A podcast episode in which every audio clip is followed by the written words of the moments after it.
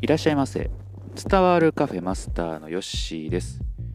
この番組は読書で得た知識を実際にやってみてどうだったかを話す番組です。今日お話しするテーマは朝ごはんにご飯を食べるというお話です。はい。まあ、朝ごはんねいつも平日はですね私オートミール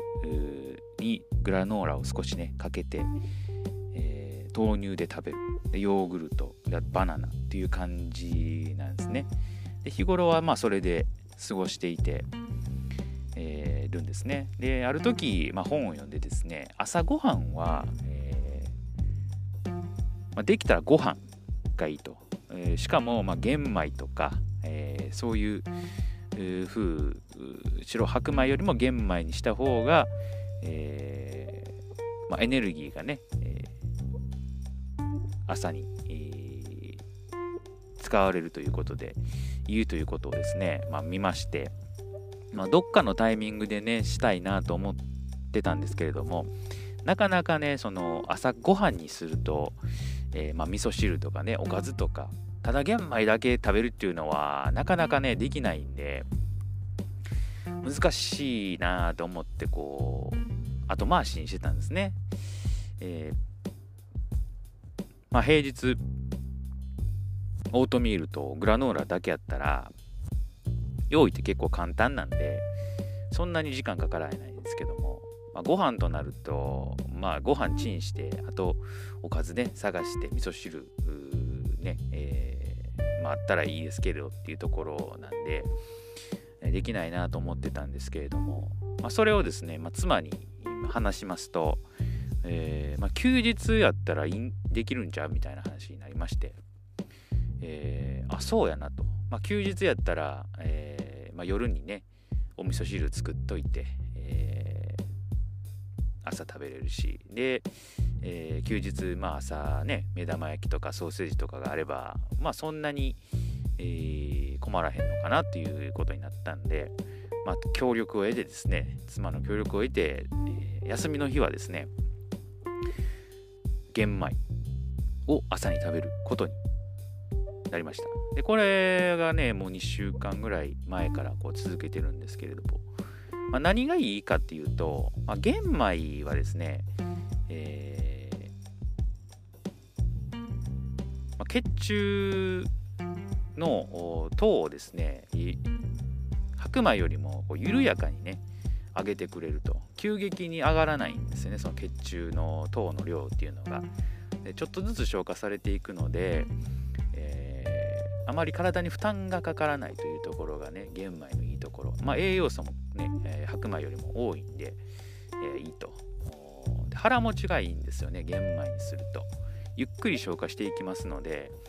えーその分ね、えー、お腹すく時間が少なくなると。で、まあ、玄米、えっ、ー、と、お昼ご飯とかね、玄米食べてる方はね、ちょっと実感あるかなと思うんですけれども、昼の眠気がね、えー、白米食べてる時よりも、えー、格段に減りますね、えー、これは本当にね、実感できると思うんですけれども、まあ、なんでそうなるかというと先ほど説明しましたその血中の糖のね変化が、えー、白米はかなり大きいんですよね。それがこう玄米によって緩やかになることでその眠気っていうのが抑えられるとそういうところがね、えー、あります、えー、ですのでちょっとね昼間ご飯食べてから眠気がかなりあるっていう人はですね白米を玄米に変えるだけでも少しね違うかなというふうに思いますので、まあ、参考にしていただけたらと思います。で土日ね僕の場合休みなんでその時にね、えー、前日に用意してあったスープ、まあ、お味噌汁とかですね。それを、え、一緒に食べるという感じですね。あの朝にねご飯食べるって本当に僕旅館行った時ぐらいしか食べないんですよねご飯って、えー、ですからねなんかねこう休日の朝がねちょっとこう旅館とかホテルとか行った時の気分に少し何て言うかこう錯覚があるというかあそんな感じがねして、いい気分でね始められるなという感じがします。まあこれはねもう完全に私だけのこ